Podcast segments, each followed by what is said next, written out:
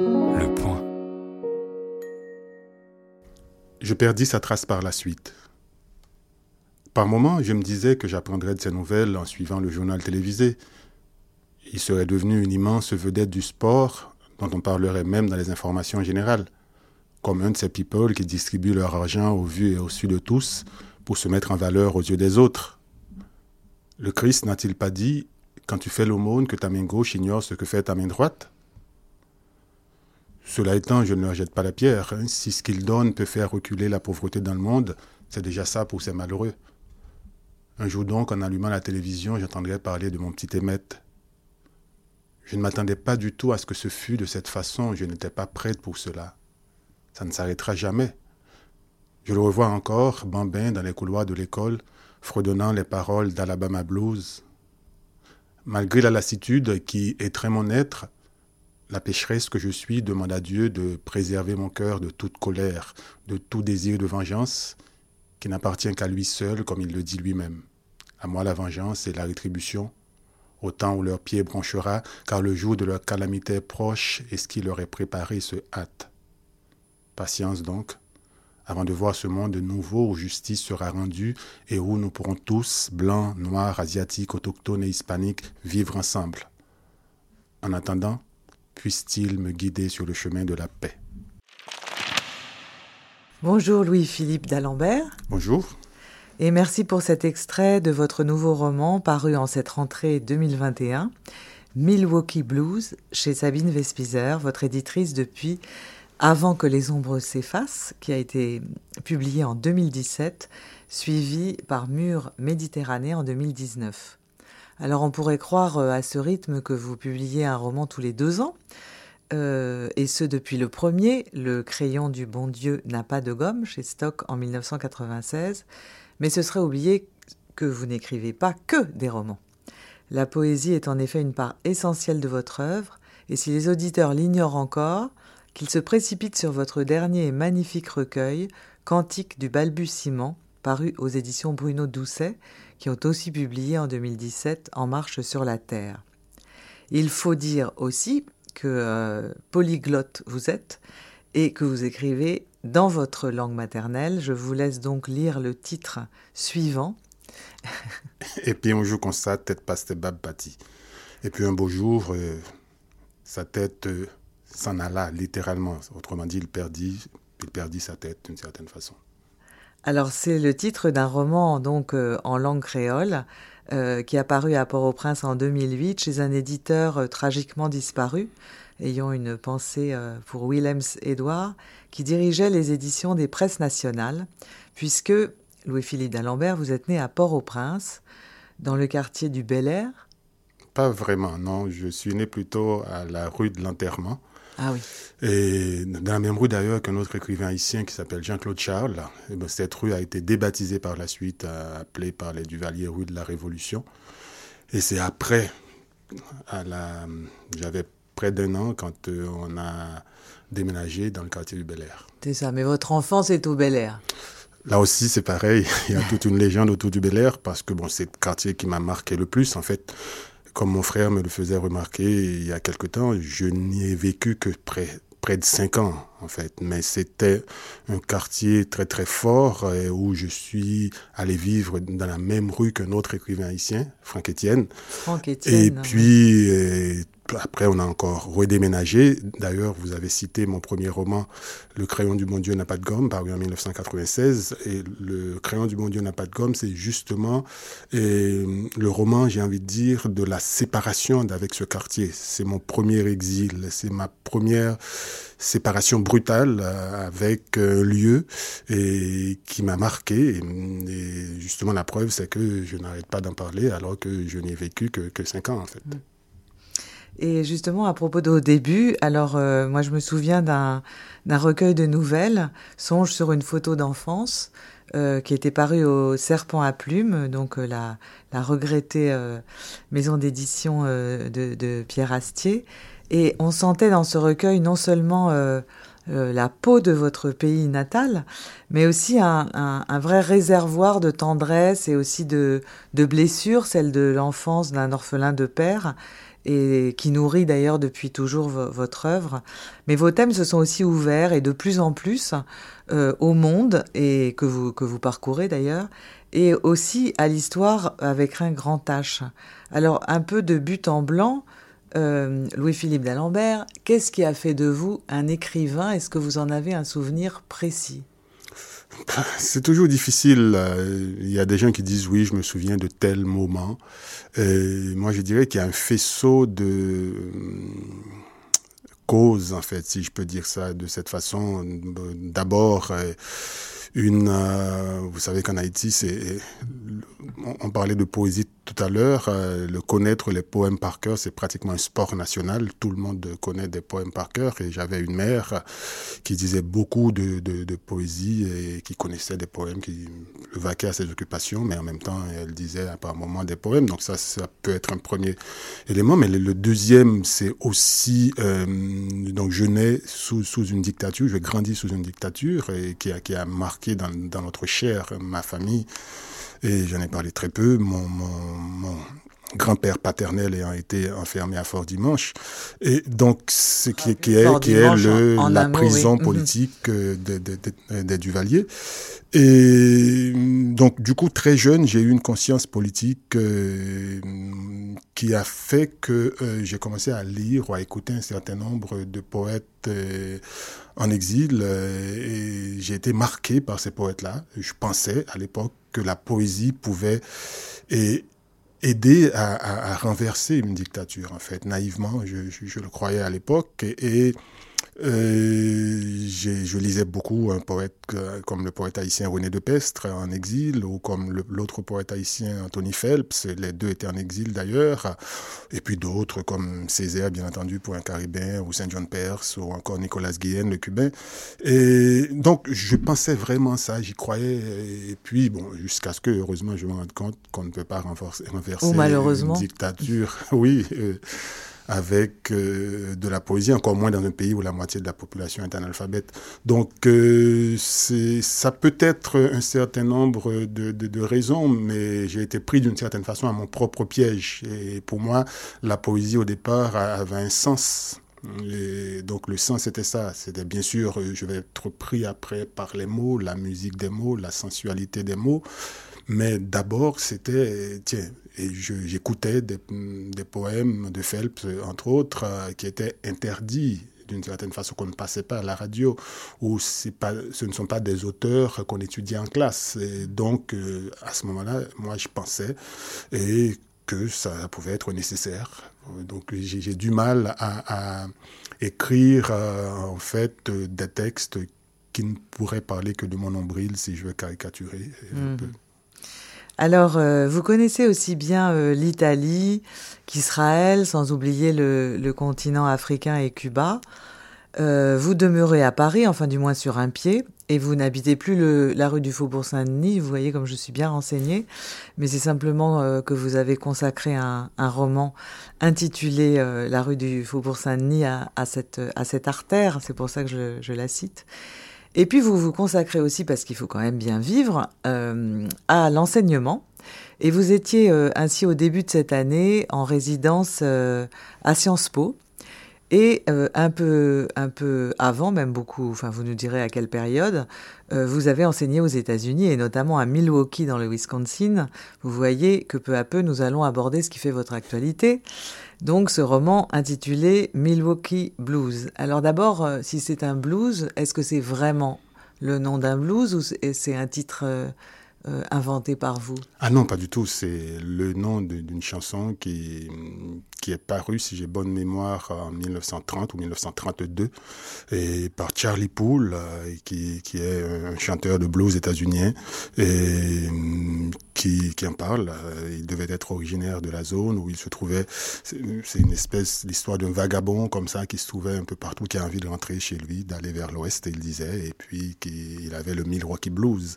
Donc, vous l'avez dit, j'ai vécu, j'ai enseigné à l'université, comment dire là-bas, Wisconsin-Milwaukee. J'ai également enseigné à, Scripps College, en Claremont, dans le Californie.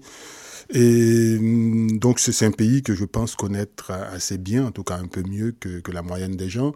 Et, hum, et à partir de là, c'était évident pour moi que j'allais écrire un roman sur les États-Unis. En fait, euh, souvent, ce qui se passe dans ma manière de travailler sur un texte ou dans un pays, et par exemple, il me faut un élément déclencheur.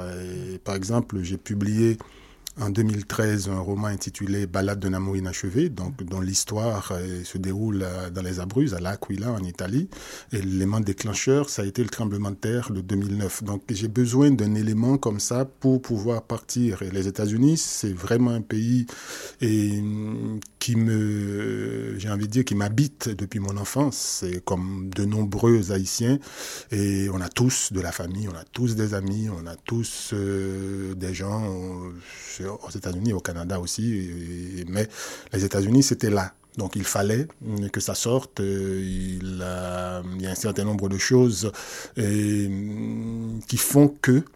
Et puis il y a eu ce, tragique événement, donc on dit la mort de George Floyd, mais il ne s'agit pas d'un roman, parfois les gens pour aller vite, pour dire oui c'est un roman sur la violence policière ou c'est un roman sur euh, et comment dire, euh, la mort brutale de George Floyd. Euh, non, c'est plutôt une traversée des États-Unis à travers euh, un certain nombre de thématiques, dont, dont, justement les tensions raciales, bien sûr, mais aussi le sport universitaire qui, est très présent dans le livre, mais aussi la musique. Vous parlez du titre, hein, Milwaukee Blues le gospel, le jazz, le blues, euh, ou, le rôle de l'argent dans ce pays. C'est-à-dire quand on vient, comme le personnage du roman Emmett, euh, d'une famille défavorisée et mm, monoparentale, donc comment échapper au déterminisme social, comment faire en sorte euh, qu'on puisse avoir plus tard, devenu adulte, une vie digne en fait? donc c'est tout ça que raconte le roman.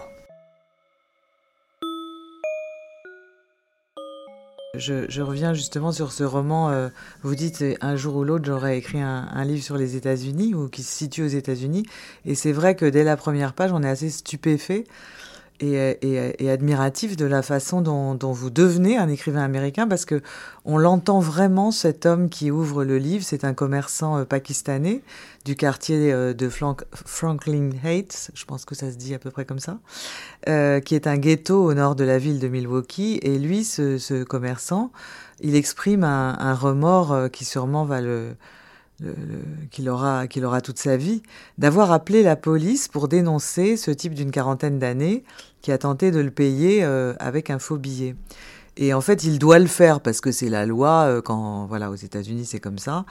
Et euh, ce type, il ne le connaît pas. Et nous, nous apprenons qu'il s'appelle Emmett. Et c'est le héros, donc, en creux de votre livre. Je dis en creux parce que euh, euh, comme il va mourir à la suite de cette euh, arrestation étouffée sous le genou d'un flic que vous nommez Gordon, en fait, on, va découvrir son destin à travers les récits de ceux qui l'ont connu, l'enfance, l'université, le retour dans son quartier, quand sa carrière de footballeur sera brutalement arrêtée, et jusqu'au jour fatal. et c'est à partir de ce jour fatal que tous ceux qui apprennent la nouvelle de sa mort vont finalement plus ou moins se retrouver et converger dans une marche qui elle aura bien lieu euh, dans la ville et dont la préparation donne un, formidable mouvement et élan à, votre roman.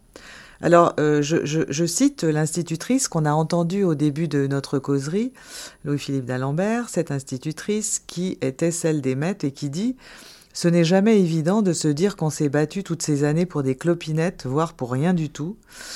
Et euh, elle, elle a, elle a donc eu euh, dans sa classe euh, Autrine, dite Otis, Stockley, qui va tourner dealer, et puis Emmett, qui avait un très beau potentiel.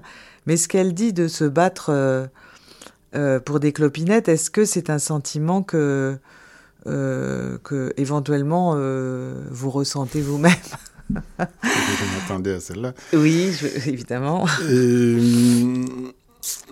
Je crois que dans le cas de, euh, de cette institutrice, c'est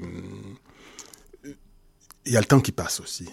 Il y a le temps euh, qui passe et quand on arrive à un certain âge, on commence à mesurer les choses à l'échelle d'une vie.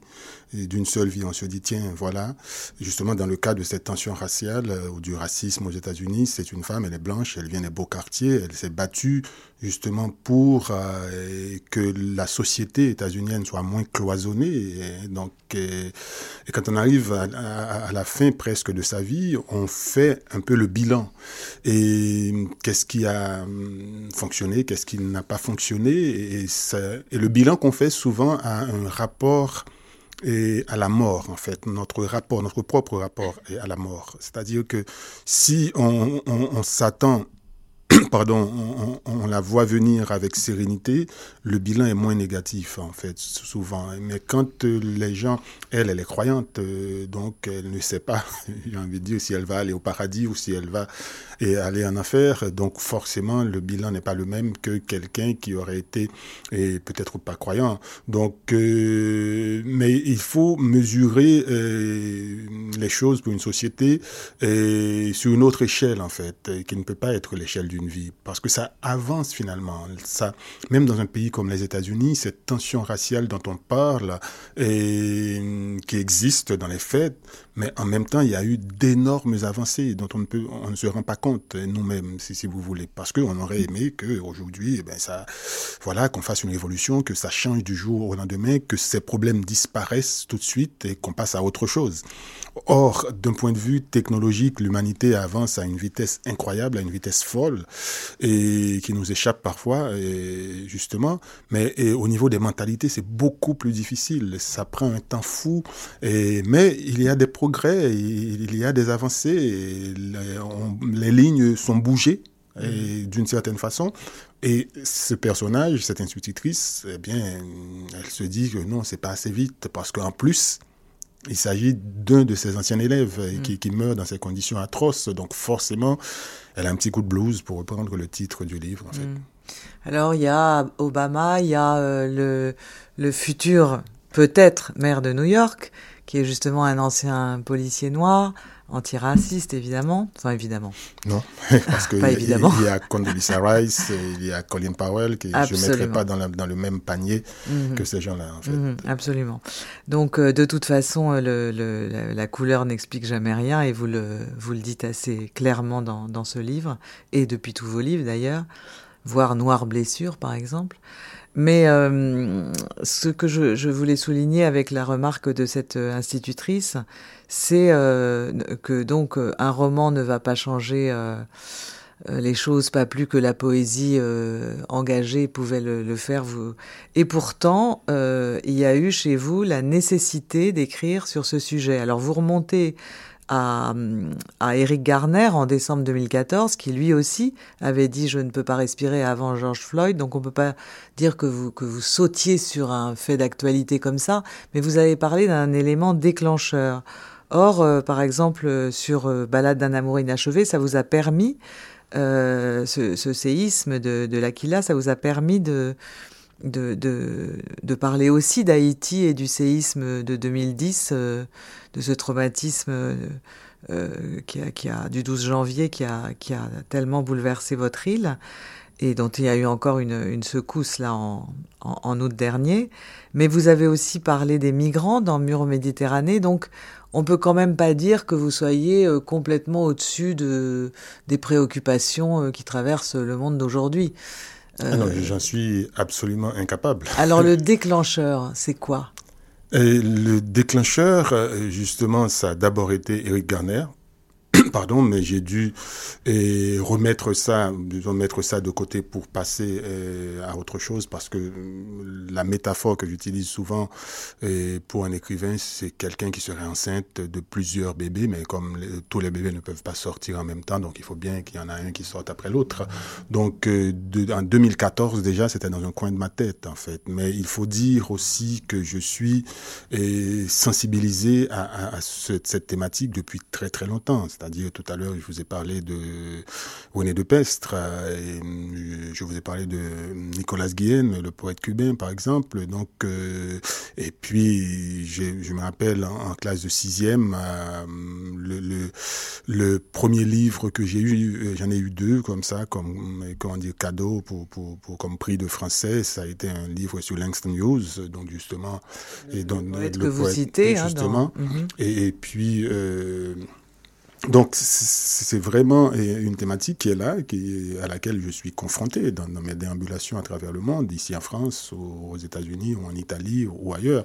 Donc il a fallu un moment que, ça sorte et comme je l'ai dit tout à l'heure, euh, l'idée d'écrire un roman sur les États-Unis. C'est-à-dire que on écrit aujourd'hui sur les États-Unis un certain nombre de thématiques presque qui s'imposent à nous. C'est-à-dire, euh, on ne peut pas aujourd'hui écrire, euh, si on veut, un roman comme je fais. Je suis, j'ai envie de dire, un romancier du réel, vraiment. Donc, je peux difficilement passer à côté de cette thématique-là. Donc, mmh, mmh, mmh. mais comme je l'ai dit aussi, justement, il ne s'agit pas et, que de ça. C'est-à-dire que cette, les tensions raciales participent euh, presque, j'ai envie de dire, de l'identité des États-Unis comme euh, le sport universitaire, comme une société, j'ai envie de dire, pour caricaturer de l'entertainment. Donc, c'est pas de comme on pourrait le traduire en français, c'est, c'est, c'est, on a pas une société du spectacle, mais bon, tout est chaud d'une certaine façon, et, ou la musique, la, tradition qu'on retrouve par exemple dans le roman Milwaukee Blues, ce qu'on appelle les protest songs, donc les chansons de protestation, de révolte qu'on trouve chez Bob Dylan par exemple, que je cite dans, dans, dans, dans ce roman, et Blowing in the Wind par exemple. Donc c'est, c'est vraiment quelque chose qui participe euh, de l'ADN des États-Unis. Hmm. Donc forcément, à un moment donné, quand on parle de ce pays-là, si j'ai envie d'écrire un grand roman états-unien, donc c'est des thématiques qui, qui, viennent à moi. Hein. Et hmm. en fait, souvent, c'est cette thématique euh, s'empare de nous sans qu'on le veuille.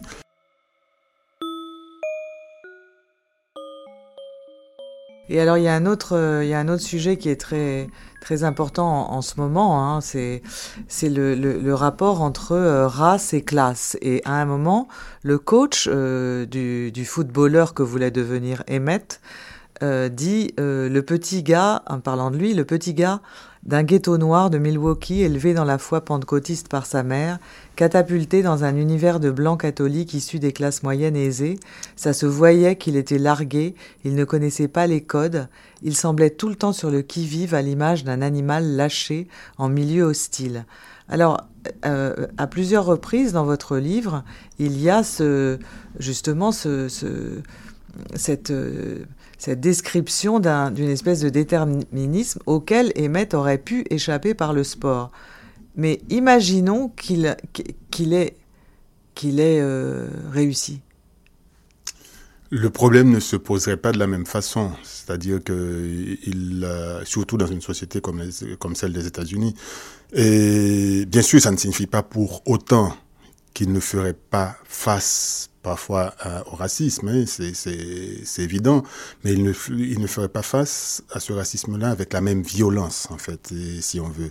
C'est là, il prend en pleine figure euh, à la fois le, mépris de classe et le racisme. Donc, c'est-à-dire que c'est ces deux choses qui arrivent comme ça pour un gamin de ce type, de ce type-là, et puis qui, comme vous l'avez dit, et ne connaissant pas les codes, il est encore plus et moins à l'aise hein, en fait d'une certaine façon quand il va quelque part il a toujours cette impression de ne pas être légitime d'une certaine façon, de ne pas avoir le droit d'être là.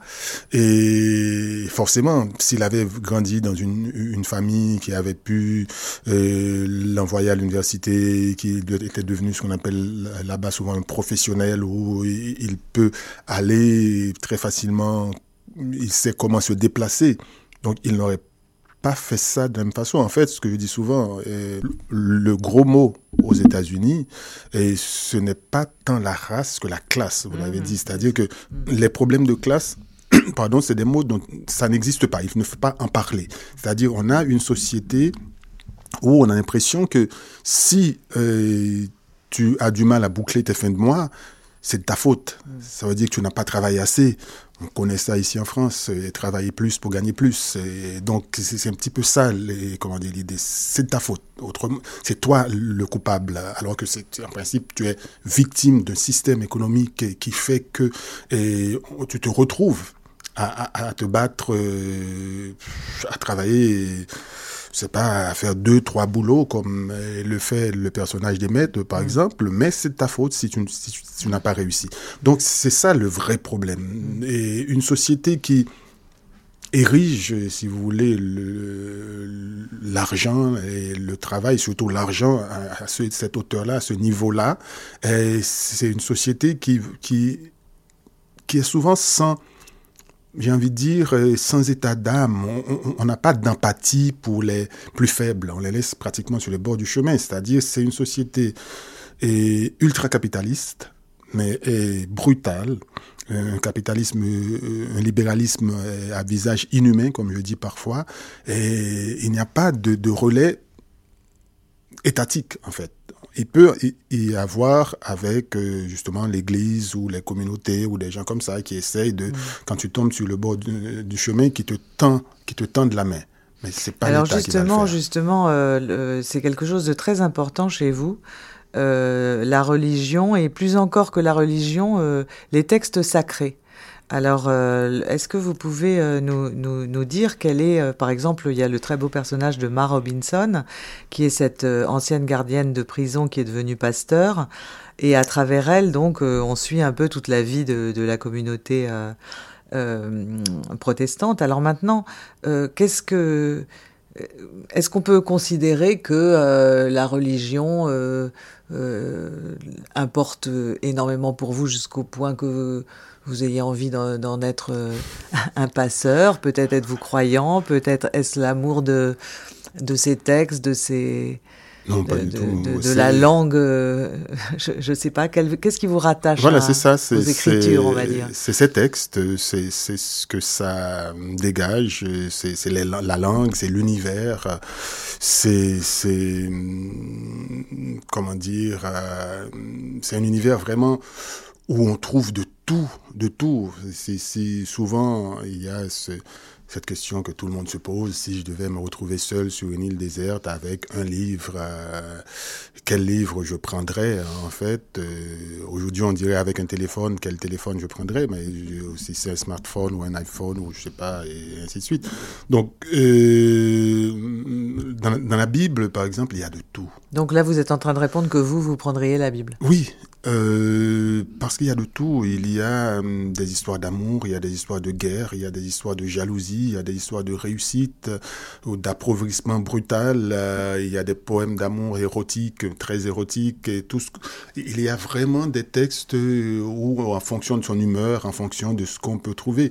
Donc, mais du coup, en partant de la Bible, j'ai lu, j'ai pu lire les autres aussi, ou la Torah, ou le Coran, ou parce que c'est vraiment et mm, il n'existe pas d'humanité sans spiritualité d'une certaine façon. C'est-à-dire que mm, les, les, êtres humains en ont besoin.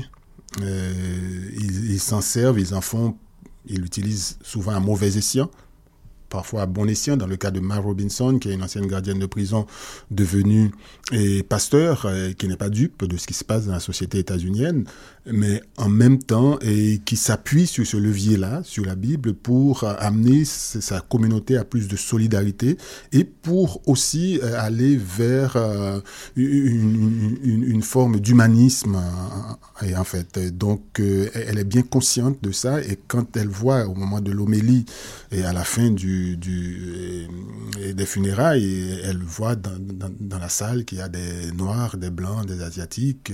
Elle, en est très contente et c'est là qu'elle va citer, comment dire, euh, le Christ à la fin du livre où elle dit Je ne suis ni juif, ni grec, ni homme, ni femme. Donc elle, ajoute ni noir, ni blanc. Mm. Donc c'est-à-dire, quand elle dit je ne suis ni juif ni grec, euh, ça veut dire je suis un être humain tout simplement. Mm. Et c'est ce que vous montrez, je me souviens de ce livre, bah, justement avant que les ombres s'effacent, où vous nous appreniez que euh, qu'en Haïti, en 1939, a été adopté un décret-loi qui octroyait la naturalisation haïtienne immédiate à, tous les juifs désireux de l'obtenir. Donc, c'est un peu toujours votre ligne. Mais je voulais quand même vous demander, enfin, pas vous demander, mais euh, constater et voir si vous êtes d'accord, euh, pour, pour dire que le, cette Amérique euh, que, que, vous rêvez à plusieurs endroits du livre avec certains de vos personnages, c'est tout le contraire que nous avons devant les yeux et que nous avons aussi depuis quelque temps en France, c'est-à-dire cet écartèlement, cette ce cloisonnement de chaque euh, cloisonnement identitaire, que ce soit justement de genre, etc. Est-ce qu'il faut en passer par euh, l'extrême de ces revendications pour euh, aboutir à, ce que vous décrivez comme, comme un, futur joyeux, heureux?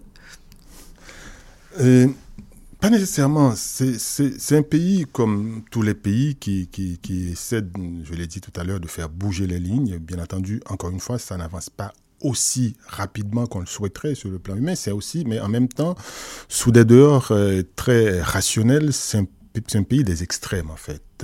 on a et c'est un pays euh, ultra puritain, mm, si vous voulez, mais en même temps c'est un pays de l'industrie pornographique hein, et en même temps. Donc on, a les deux extrêmes.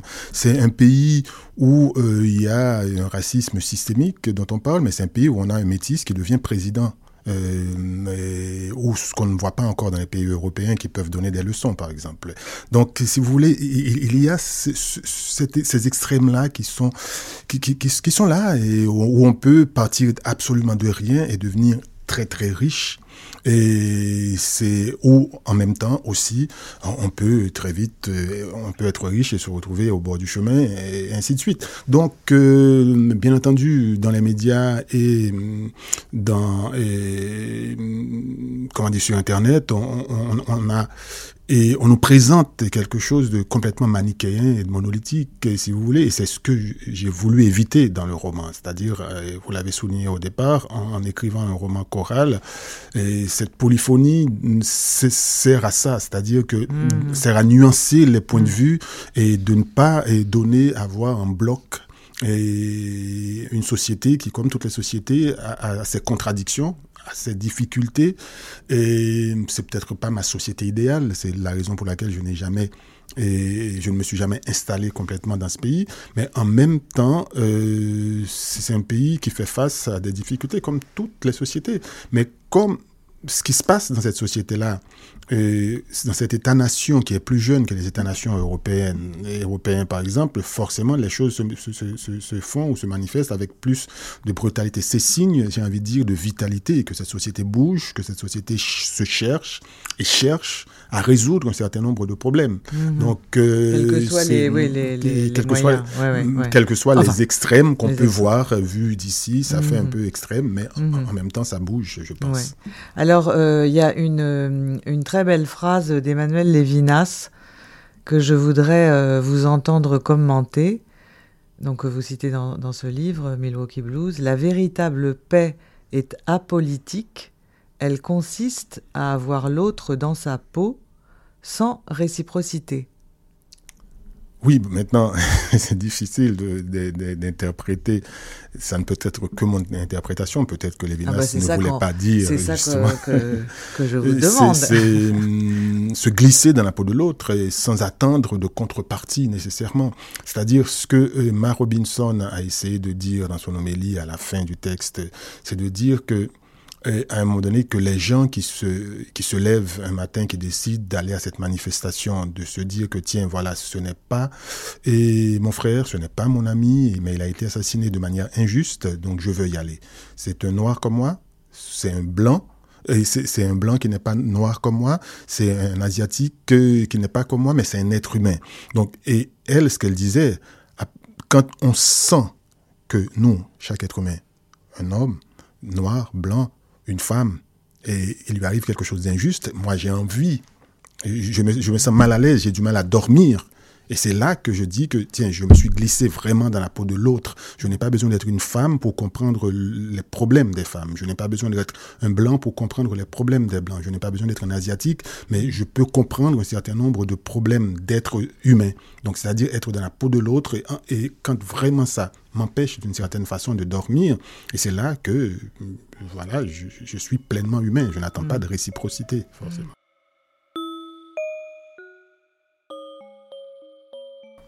Euh, vous avez euh, pour ce livre, euh, Louis-Philippe d'Alembert, le, la caractéristique, ou la, je ne sais pas comment on pourrait appeler ça, d'être finaliste du prix Goncourt 2021, qui sera remis demain, mercredi, puisque nous sommes mardi. 2 novembre, jour des morts, qui est un, mort, un jour très important en Haïti, votre pays natal. Bon, vous êtes couvert de, de prix déjà. Euh, donc, euh, je ne vais pas tous les citer, ils sont faciles à, trouver. Euh, qu'est-ce que ça voudrait dire ou qu'est-ce que ça veut dire? Ce que j'ai déjà reçu, oui, je sais ce que ça veut dire. Et les autres. La possibilité du concours, comme disent. Vous savez, je suis un romancier, mais je ne vis pas dans la fiction. C'est-à-dire que.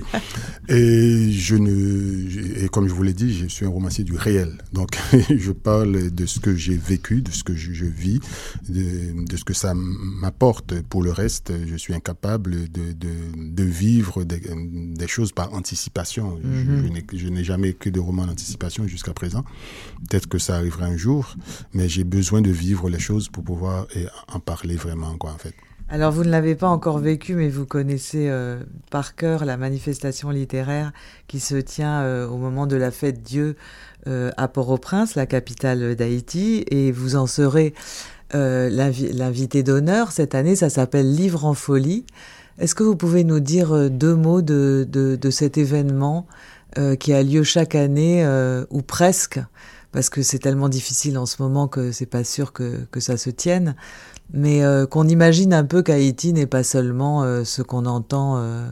non, ça a eu lieu. Hein. ça a eu lieu pendant les deux années de Covid, mais malheureusement par en distanciel pour utiliser le néologisme et de qu'on emploie depuis depuis un an et demi et par visioconférence et ainsi de mm-hmm. suite donc qui euh, n'est pas la même chose que cette manifestation qui est énorme, une très grande manifestation, où autrefois ça se faisait en un jour, mais maintenant c'est sur plusieurs jours, les gens viennent et achètent des livres à foison. Les livres, l'achat est, subventionné par euh, une ou des banques privées, si j'ai bonne mémoire. Donc c'est vraiment la manifestation littéraire de Port-au-Prince, pour, laquelle j'avais été invité euh, justement l'année dernière, cette année, donc je n'ai pas pu y aller à cause euh, du Covid et en espérant que, euh, comment dire, l'année prochaine, je puisse y aller. rien n'est dit, mais j'aimerais bien, mais pour l'instant, je ne peux pas en dire plus malheureusement. Mmh. oui, parce que c'est très compliqué chez vous. Mmh.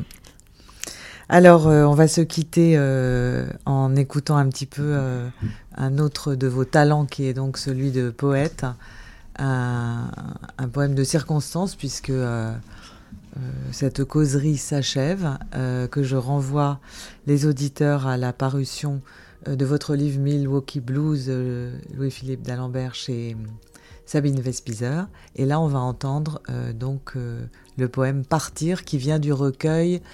je crois que c'est En marche sur la terre ou un plus ancien? Non, c'est En marche sur la terre, donc chez Bruno Doucet. À vous et merci encore d'être venu.